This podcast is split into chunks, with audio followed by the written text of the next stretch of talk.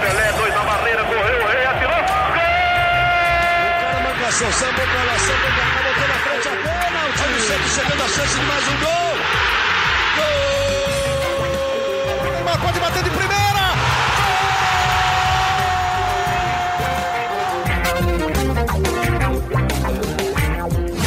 Foi o Jean Mota que entrou o número 17 no Santos e saiu o número 19, Caio Jorge. Raniel, lateral da grande área, faz o cruzamento lá na área, vem o toque! Jean Mota! Gol!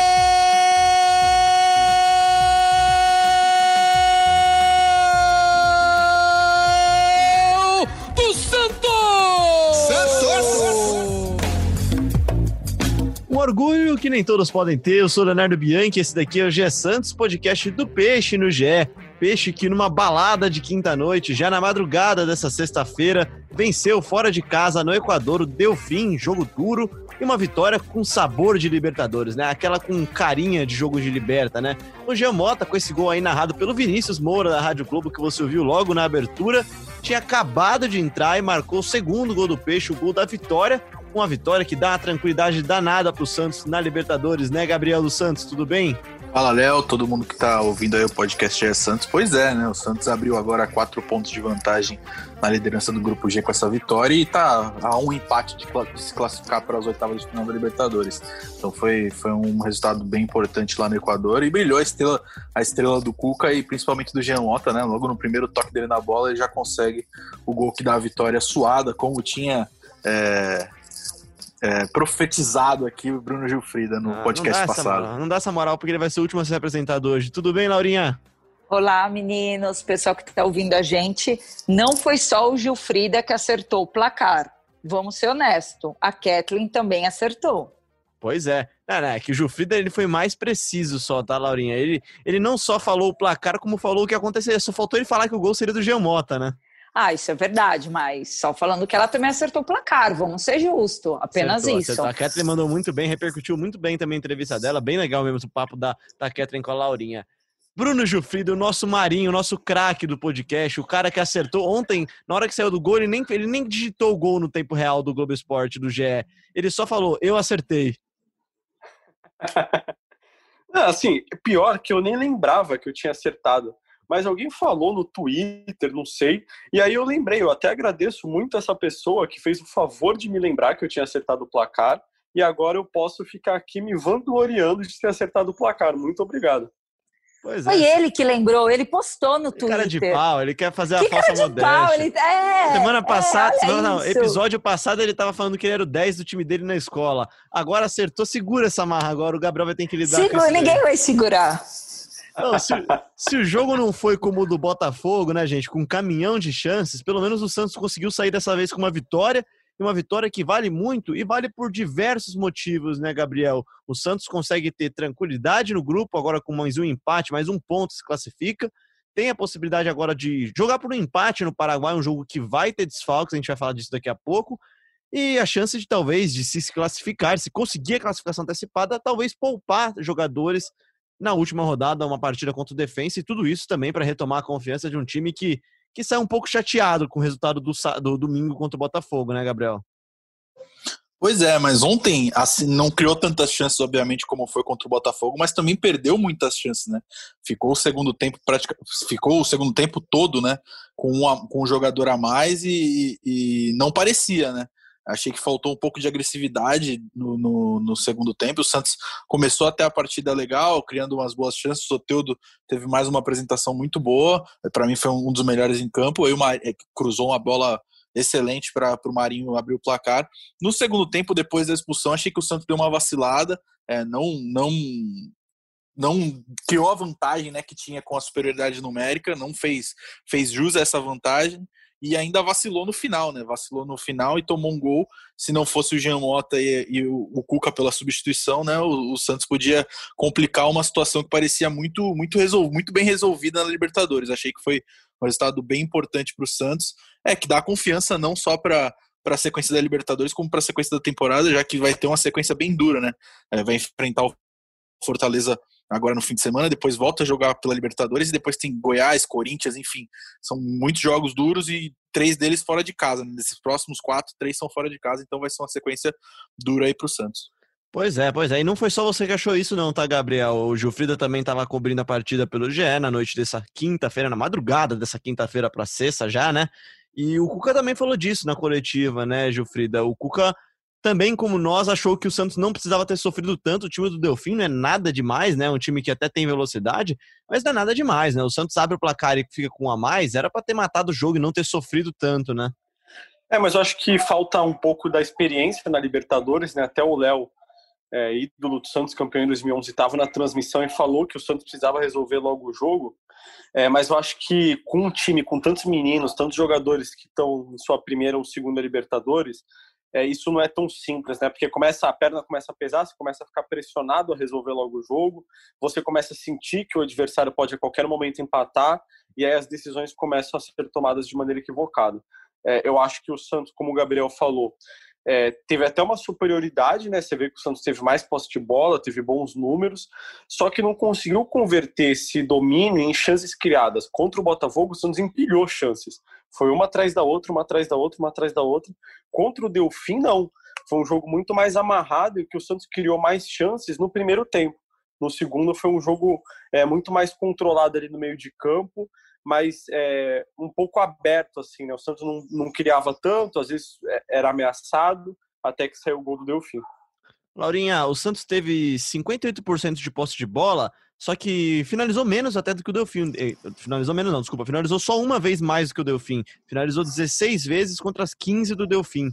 Cometeu menos faltas, completou mais passes. O Santos de certa forma, pelos números, teria controlado muito mais o jogo do que controlou na prática. Você acha que faltou um pouco de perna para o Santos? Lembrando que o Santos faz uma viagem longa, o Equador não é um lugar tão fácil de chegar, teve problemas no voo de ida, demorou um pouquinho mais para pousar também lá, né? Então, sim, o Santos sofreu um pouquinho com o físico, na sua opinião? Ah, eu acho que sim, porque eles chegaram de. Eles chegaram à noitona na véspera do jogo, atrasou o voo, acho que Manaus, e isso atrapalha, né? Se você for ver por causa da Covid, os times estão chegando, tipo, estão viajando quase na véspera do jogo, tá? O planejamento das viagens estão muito mais rígidos do que antes. E também, eu não sei os jogadores, porque eles, eles chegaram lá no país do Equador, que é o país que teve toda aquela loucura com o Flamengo. Imagine também como não ficou a cabeça dos caras. Não que isso tenha influenciado ou não o jogo, não estou falando que influenciou mas isso também deve ter tido alguma coisa na viagem. Pô, estamos indo para o país que o time do Flamengo foi jogar e voltou, sei lá quantos mil pessoas o, o Equador, O Equador foi o primeiro país que deu um choque na, na, América Latina, se a gente for lembrar do começo da pandemia, Exato. que não acabou ainda. Cenas de, de gente corpos nas ruas, enfim. Nas ruas, exato, Uma, que não tinha bem caixão. pesado mesmo. Mas acho que nem, nem, nem só pesado. isso. Acho que a, a, o desgaste de uma viagem longa, numa sequência de jogos do Santos viajou, jogou na quinta depois de ter jogado no domingo. Só que é uma viagem longa e é um jogo no horário um pouquinho até mais tarde do que os jogadores estão acostumados. Isso muda também a preparação, né? É, que você vê, ah, no horário no Equador é nove da noite, mas quando você chega no país, você não fala, ah, beleza, são nove da noite. Para você, você demora, o seu corpo demora alguns dias para se acostumar com o fuso do país. Eles chegaram quase no dia do jogo, para eles eram onze da noite. Era quase o horário que era para gente. Sendo que acabou o jogo, eles jantaram pegaram voo de volta e estão chegando agora em Santos. Vão descansar hoje, treinar amanhã e enfrentar o Fortaleza no domingo. Olha pois que é. loucura tá sendo. É uma maratona danada. A gente vai falar da maratona daqui a pouco. Exato. Falando ainda sobre mas... a partida contra o Delfim, Gabriel, o Cuca colocou em campo uma escalação um pouquinho diferente, apostou mais uma vez no Arthur Gomes, Alisson fora mais uma vez. O que, que você achou dessa escalação, cara? Você gostou dela quando você viu ela de cara? O que, que, você, o que, que você sentiu quando você viu o time entrando em campo já? Cara, eu achei uma escalação justa, né? Porque o Arthur Gomes é, não foi tão bem contra o Delfim, mas ele vem uma, vem numa boa fase. É, foi muito bem contra o Botafogo e, e, e não dá para deixar o Soteudo fora. Então ele, ele, recuou um pouco mais o Carlos Sanches e, e deixou colocou o Soteudo, né? E deixou o Jean Mota, o Arthur Gomes no meio. E o Arthur Gomes e o Soteudo não vinham guardando posição, né? Eles estavam é, se alternando ali entre o meio e a ponta esquerda. Achei bem interessante essa formação do Cuca. Caio Jorge ganhou a vaga do Raniel, muito justo. Caio Jorge foi muito bem na partida, se movimentou muito bem, é, pressionou muito a saída de ele, bola do Ele não tem Delfim. atuado como um 9, né, Gabriel? Achei isso bem Não, interessante não. na função dele. O É Cuca mais falou um disso falso também. 9, né? Mais um falso 9. O Cuca falou que, que quer que ele se adapte também às outras posições. Quando o Raniel entrou no segundo tempo, o Caio Jorge foi um pouco mais recuado, passou a jogar no meio. Então é um jogo, é um jogador bastante versátil, é, que causou a expulsão do Carlos Rodrigues, que é o zagueiro do Delfim. É, em dois minutos ele sofreu duas faltas para o zagueiro, ele foi expulso e facilitou um pouco o caminho para o Santos é, lá no Equador. Gilfrida, de todo modo, o Santos de novo deixou a impressão que ficou um pouquinho espaçado no meio campo, que deu muito espaço para o Delfim trabalhar no meio do campo, né? Até por isso a gente fala dessa troca de passes do Santos, do Santos ter mais posse de bola. Só que o Cuca acho que percebeu isso daí a alteração de colocar o Lucas Lourenço colocar o Giamota, acho que é um reflexo disso, né? Não sei se durante todo o jogo, mas pelo menos naquele momento acho que ele sentiu, diagnosticou bem e mudou bem até, na minha opinião. É, na verdade, eu acho que essa substituição que você falou corrigiu um erro dele, né? Porque o Caio Jorge realmente jogou um pouco mais recuado, é, só que ele jogou recuado, sendo que ele era o único jogador naquela função, né? Ele era o centroavante e às vezes ele vinha buscar mais a bola. Quando entrou o Raniel e o, no lugar do Arthur Gomes e o Caio Jorge teve que obrigatoriamente jogar como meia, aí eu acho que ele foi mal. Mas não por culpa dele, eu acho que o Cuca é, escolheu mal. E, e o, o, Santos poderia ter jogado um pouquinho melhor ali no segundo tempo, na minha opinião, se no lugar do Arthur, Arthur Gomes já tivesse entrado é, o Giamota ou o Lucas Lourenço. Eu acho que a substituição, a entrada do Giamota foi boa, o Santos melhorou, mas eu não sei se, se foi grandes méritos do, se foram grandes méritos do Cuca, porque é, foi, na minha opinião, um erro do Cuca que ele corrigiu depois, alterando de novo e voltando para o esquema inicial. Tô contigo nessa, cara. Acho que na hora que ele coloca o quarto atacante, talvez até na tentativa de matar logo o jogo, ele acaba deixando um espaço muito grande pro Delfim trabalhar a bola. Trabalha mal a bola o Delfim, mas trabalha, é, né? Mas assim, é, mas ele, o Delfim começou a ter mais espaço entre as linhas do Santos, né? Porque o que, que acontecia? É, o Caio Jorge, ele sabe jogar como um armador, né? Buscar a bola ali mais é, perto dos meias e tal, mas quando você é meia, ele precisa recompor ali naquela linha, né? ele precisa voltar para marcar, para ocupar espaço. E eu acho que isso o Caio Jorge não sabe fazer tão bem. E então, eu acho que sido o grande problema. Eu acho que ele errou na entrada do Raniel, né? O Caio Jorge estava bem no jogo, tava. Isso, exato. É, é, ele, ele errou na. Ele corrigiu o erro que ele tinha feito na primeira substituição, exatamente. E Laurinha, é, a gente sempre fala do elenco do Santos, que falta um pouco de opções e tal. Daqui a pouco a gente vai falar disso também sobre a maratona. Só que quão importante também é você ver um Giamota entrar e decidir fazer um gol importante, né? O Giamota que não marcava gols há 15 meses já, mais de um ano e meio, quase um ano e meio já. E, e assim, né? Ele se tornar uma opção, como ele se tornou uma opção importante com, com o Sampaoli no começo do ano passado, é fundamental para o Santos também conseguir não ter que fazer o que o Cuca fez, né? Colocar o Caio Jorge de, de meia para deixar entrar um Raniel, para tentar dar mais perna para o time, né? Sim, eu acho bom. E acho o Jamota, depois do Campeonato Paulista, ele teve uma queda, queda no Campeonato Brasileiro, né? E aí ficou meio sumido. E aí ele voltar no primeiro toque de bola, ele já meteu um gol na Libertadores e o gol da vitória é importante também não só para o time, mas para o jogador, para dar aquele outro astral, né? Ele já ser diferente. E isso é importante, porque diferente dos meninos, o Giamota já é mais experiente, né? Se você para para pensar no elenco do Santos. Então, para o Cuca vai fazer a diferença ele poder contar com um jogador assim. É, até para não ter que ficar usando toda hora também os meninos que, assim, são bons, mas como a gente falou no, no último episódio, não é todo jogo que eles vão conseguir entrar e resolver, né? Eu sou muito fã do futebol do Lucas Lourenço, ah, para mim ele já era um dos melhores jogadores desse time de base do Santos e tem entrado bem também, né, Gilfredo? Ele tem entrado bem, ele tem ajudado quando ele tem entrado, mas não, talvez não seja ainda o momento de deixar ele pegar aquela camisa e jogar de titular numa Libertadores fora de casa, por exemplo, agora contra o Olímpia.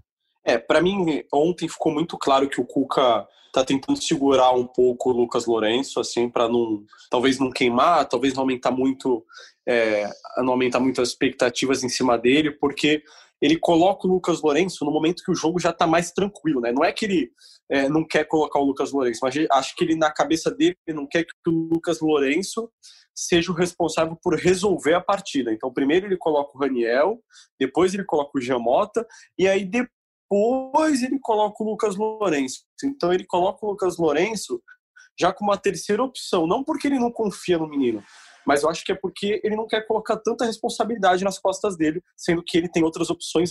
É, eu tô com você nessa, cara. Tô com você nessa. Acho que ele tem que dar uma segurada mesmo no Lucas Lourenço, e não só no Lucas Lourenço também. O Santos vai precisar muito desses meninos ainda pro resto da temporada.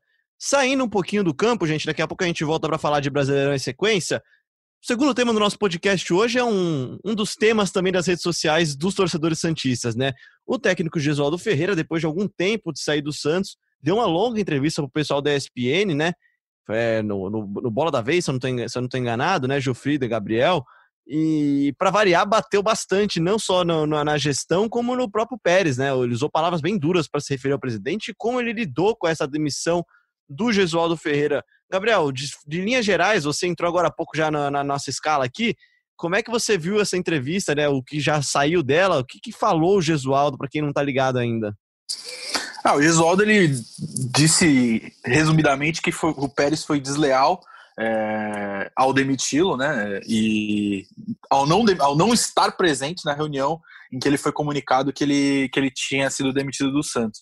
Ele já tinha escrito algo parecido na coluna que ele tem no jornal português, é, mas agora usou palavras mais fortes é, em entrevista ao Bola da Vez da ESPN e, e, e, deu no meio do presidente José Carlos Pérez, é, que mais tarde também apareceu na, na ESPN. Pois é, pra, teve pra réplica, sua, né? É, para dar sua versão da história. E passou um pano ali, a, passou um pano, falou que tinha relação, é, uma boa relação com o Gesualdo, que demitiu o Gesualdo por causa da pandemia e da idade dele, que ele é do grupo de risco. Eu achei essa entrevista do Pérez completamente constrangedora. Quem, poder, que quem poderia não... esperar isso, né? Não, exatamente. O Pérez não falava há algum tempo publicamente, né, a não ser por mensagens. É, e acho que o torcedor santista não sentia falta de, de ouvir o Pérez falando em entrevista, porque a de hoje para a ESPN foi constrangedora. É, além disso, ele, ele falou de vários outros temas é, de forma, como, como por exemplo a punição da FIFA com o Hamburgo. Ele falou que está buscando soluções para pagar rapidamente uma dívida que é de 2017. Então não faz o menor sentido.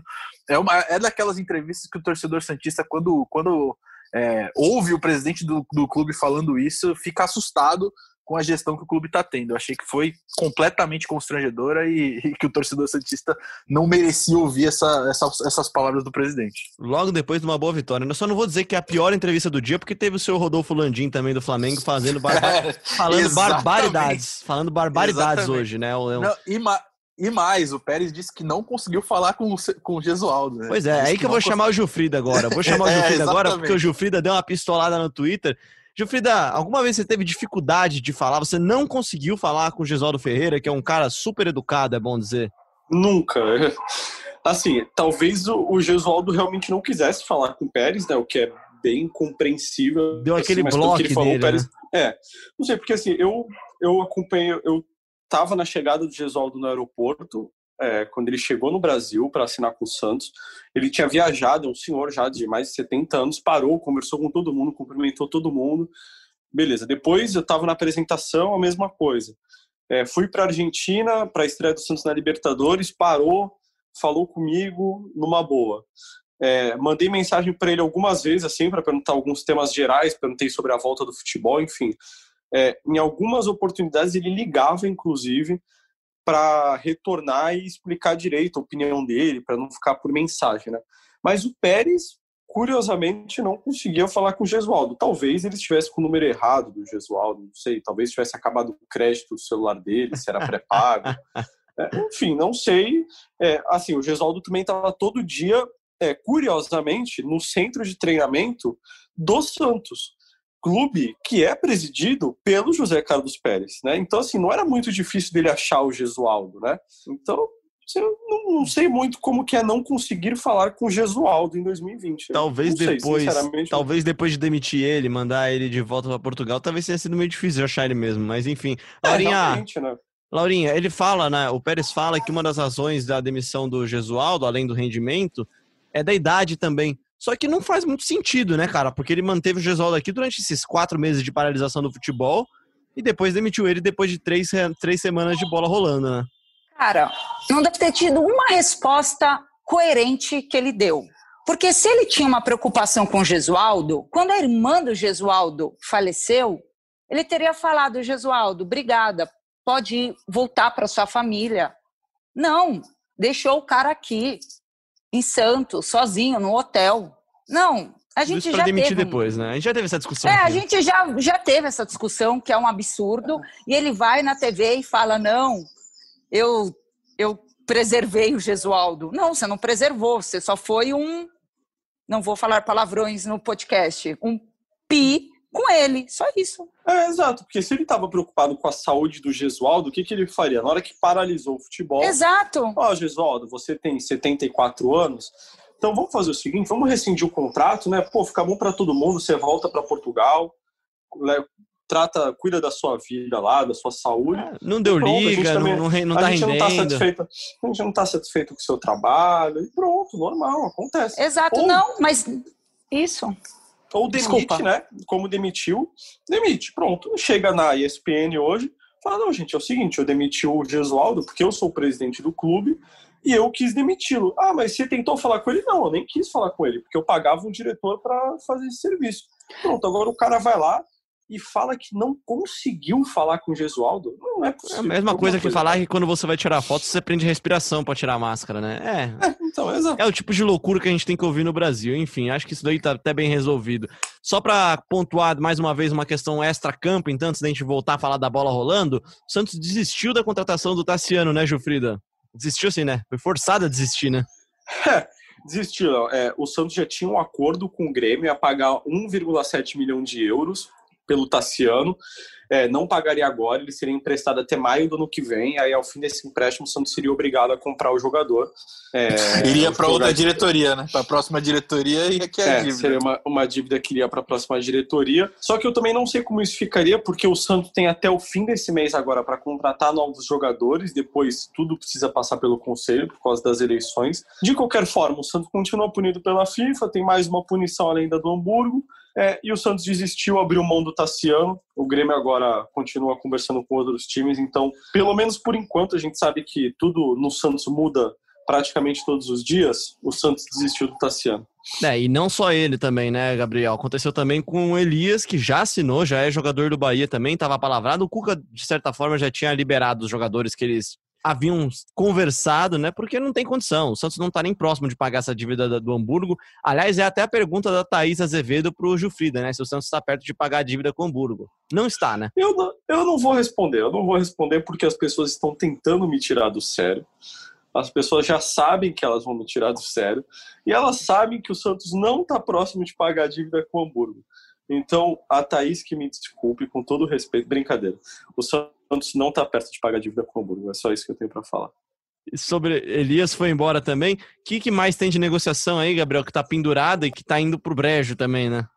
Sobre o Elias, eu queria fazer um comentário aqui opinativo. Achei que foi uma vergonha, né? O cara já estava treinando sob supervisão do Santos e tal.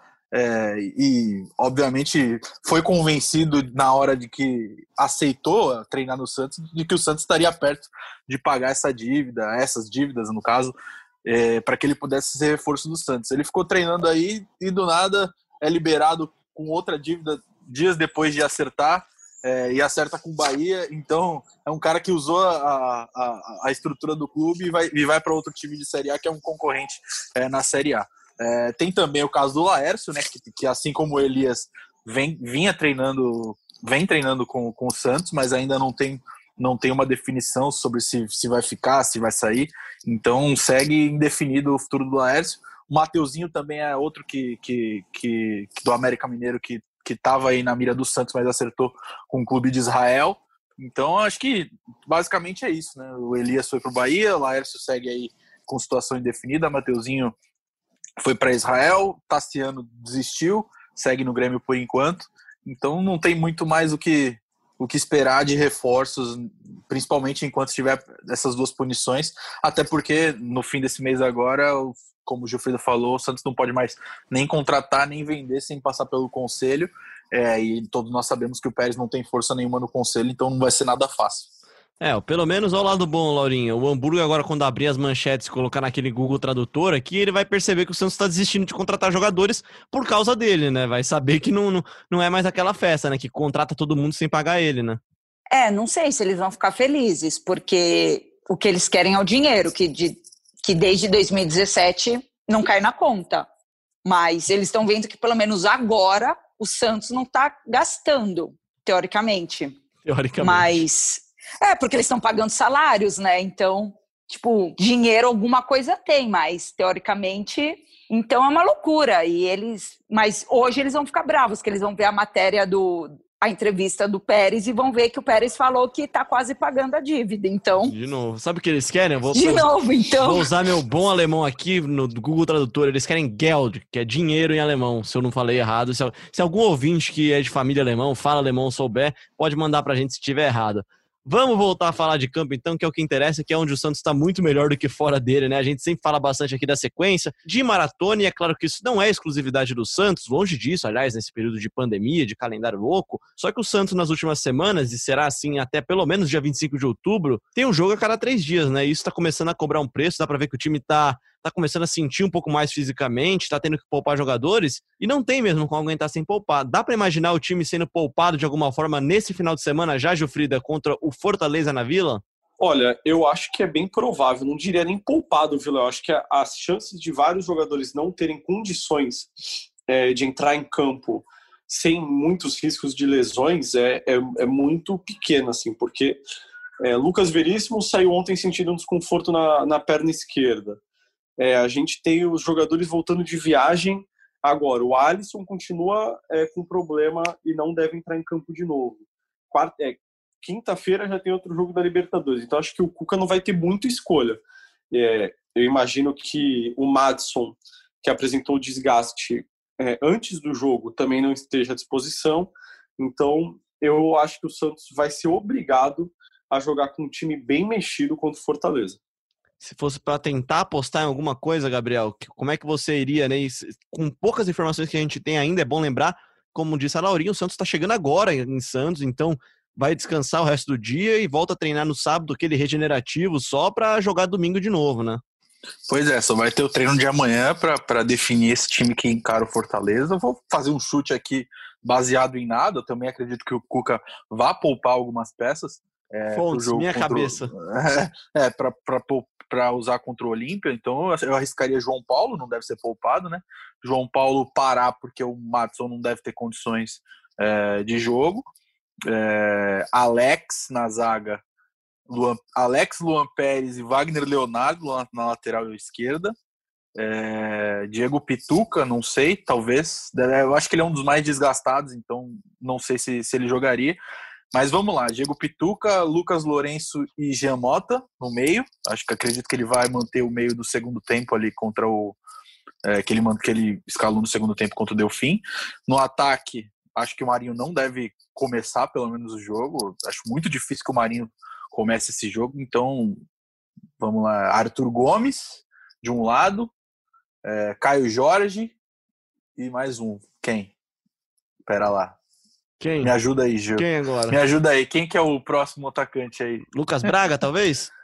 É, Lucas Braga. É, é pode opção. ser, Lucas, Lucas Braga, Braga. opção. É, acho que vai ser um Santos bem mexido, é, com poucas, com pouca, com, com bastante titular no banco aí contra o, contra o Fortaleza.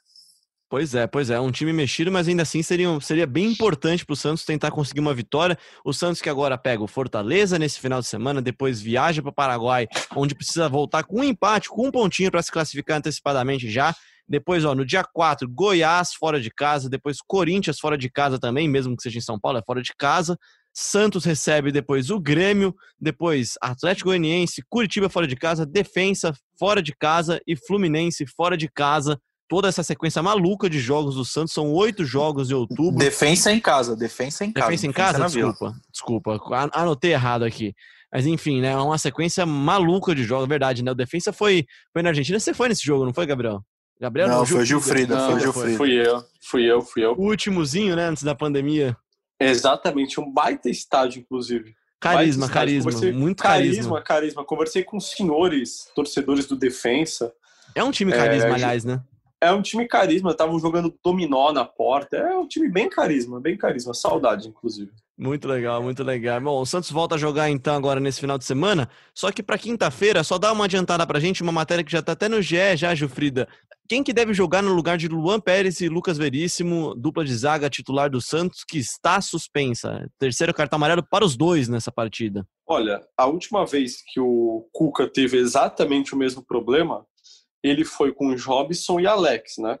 É, a grande questão é que. E Jobson, o foi uma tragédia, né? É, o Jobson foi uma tragédia e passou de primeira ou segunda opção a. Nem sei qual foi a última vez que ele entrou em campo. É, e o Alex ontem, não sei se correspondeu às expectativas. Tomou um drible ali no gol do, do, do Delfim. É, eu acho que o Cuca é bem capaz de não forçar a volta do Alisson no jogo contra o Fortaleza e guardar o Alisson para o meio de semana e aí ele coloca o Alex ou o Wagner Leonardo, que são as únicas opções, não tem outra, outra saída. Eu acho que o Alex, porque foi ele que entrou ontem. É, e na quinta-feira eu acho que se, se tiver como, acho que ele vai de Alisson na zaga, né, Laurinha? Ah, eu acho que sim, né? Acho que ele não vai com os dois meninos na zaga. Jobson, acho que não, porque inclusive depois do jogo o Jobson escreveu nas redes sociais o dele. Jobson largou, que... né? Largou mão, essa daí não vai jogar largou mais. Largou mão. Ele escreveu numa, na rede social falando que não sabia jogar como zagueiro, gente. É, o Jobson parecia eu quando ia jogar bola com meus amigos. Ah, joga na zaga? Não, não sei jogar, mas jogo. Então, por que ele não falou isso? É, mas por que não falei isso então pro Cuca? Falando, Cuca, vem cá, olha, eu não sei ah, jogar acho, na ele zaga. até deve ter falado, mas o Cuca olhou pro lado e falou, filho, é tu ou tu mesmo. Não, se ele fala, então o Cuca é louco. Eu não colocaria um, cara que chega para mim e fala, olha, eu não sei jogar na zaga, ah, joga aí. Pô, coloca, não, sei lá, um não... cone, então. É, eu acho que ele deve ter falado pro Cuca, não, jogo, beleza. Aí na hora das críticas, ele foi nas redes sociais e falou, ó, oh, gente, é o seguinte, eu não sei jogar na zaga. Deu ruim, né? É, Deu exato. ruim, gente.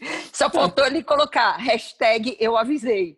Nossa senhora, não, realmente não foi uma partida das grandes partidas do Jobson Mas mesmo, eu acho não. que ele vai de Alisson. Alisson e o Alex. E para encerrar, então, esse GE Santos aqui, passando também a tabela do futebol feminino do Santos, as meninas do Santos que perderam a liderança do Campeonato Brasileiro para o Corinthians, o Santos que já tinha sido ultrapassado pelo time do Corinthians na quarta-feira, o Corinthians que venceu uma partida fora de casa contra o Iranduba, o Santos tinha que vencer o Palmeiras fora de casa para voltar a ser líder, só que não conseguiu, tomou a virada, saiu até ganhando a partida, foi bem no primeiro tempo, eu assisti uma parte do jogo, não assisti todo o jogo, mas assisti uma parte do jogo, o Santos começou melhor na partida e abriu o placar no primeiro tempo de pênalti, só que toma virada no segundo tempo e não conseguiu reagir. O Santos agora joga de novo nesse final de semana agora. Vamos ver aqui a tabela. Joga contra a Ponte Preta em casa no domingo às duas da tarde. Depois viaja para enfrentar o Internacional fora de casa e depois recebe a Ferroviária. Um bom time da Ferroviária também. Essa é a sequência dos próximos três jogos do Santos, das meninas do Santos, da Cereza Vila. Aliás, ô Laurinha, tem a campanha legal da Kathleen, né, cara? Eu vi muita gente falando nas redes sociais, a gente esqueceu de falar na semana passada, né? Sim, Kathleen no muro, né? Para ser a primeira mulher a estar no muro do CT, que tem vários jogadores que fizeram história no Santos, e a torcida agora está pedindo para desenharem ela lá no muro do CT.